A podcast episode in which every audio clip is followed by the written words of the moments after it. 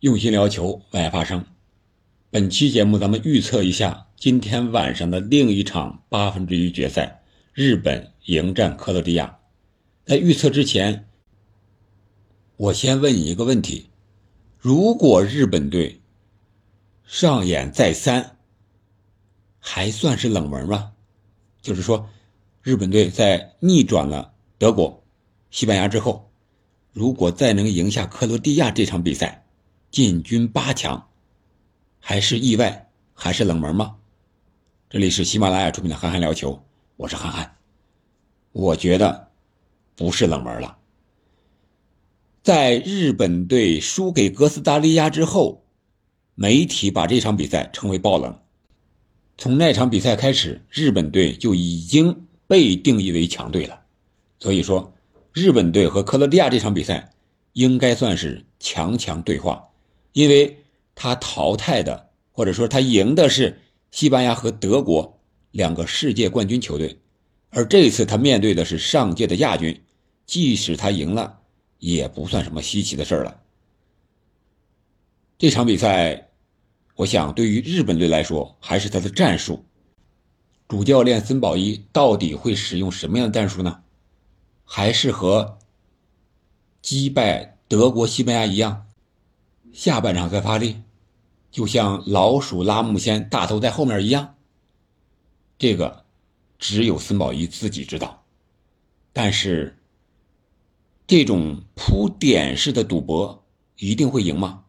就像前三个点球，这个守门员第一轮扑右侧，他扑出去了；第二轮他扑左侧，被打进了；第三轮他又扑右侧，他又扑出去了。那第四次他是扑右侧还是扑左侧呢？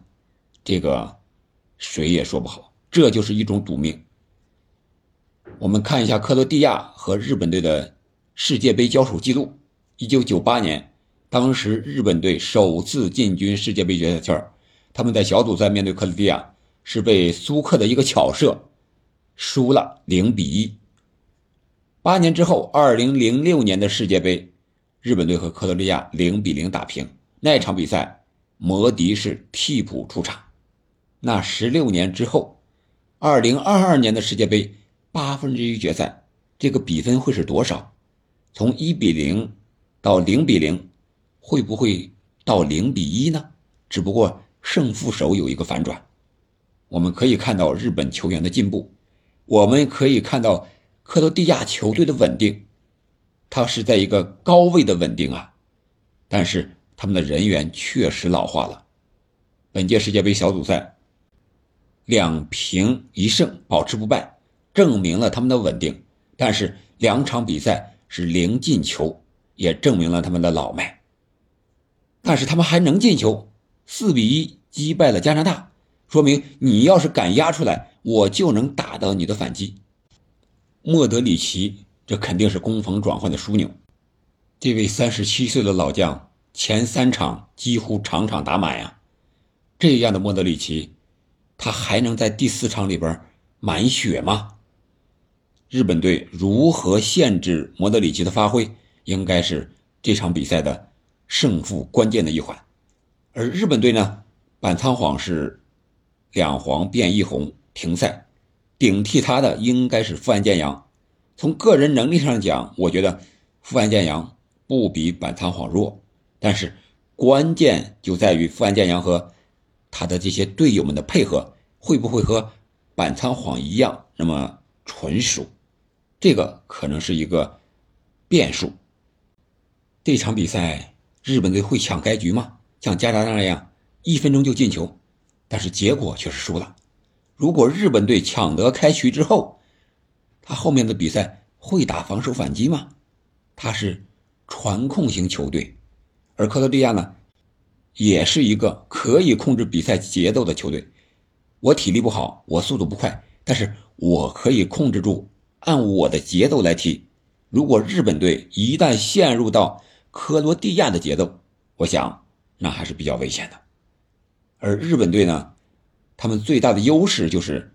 替补队员和主力队员之间的差距似乎不是那么大，五个换人名额让他们保持更高效的前场压迫，反而能够在下半场发力，甚至赢球。这场比赛，如果从结果上预测的话，我感觉会是一场比较焦灼的比赛。如果拖入加时的话，那对日本队显然是更有利的。如果是点球的话，那就不好说了。目前来看，前四场八分之一决赛都是九十分钟直接分出胜负了。那这场比赛从概率上讲，会不会出现加时赛呢？我想有可能会上演本届世界杯八分之一决赛的第一场加时赛，甚至是点球大战。而笑到最后的呢，有可能是继续创造奇迹的日本队。对这场比赛你怎么看呢？欢迎在评论区留言。感谢您的收听，我们下期再见。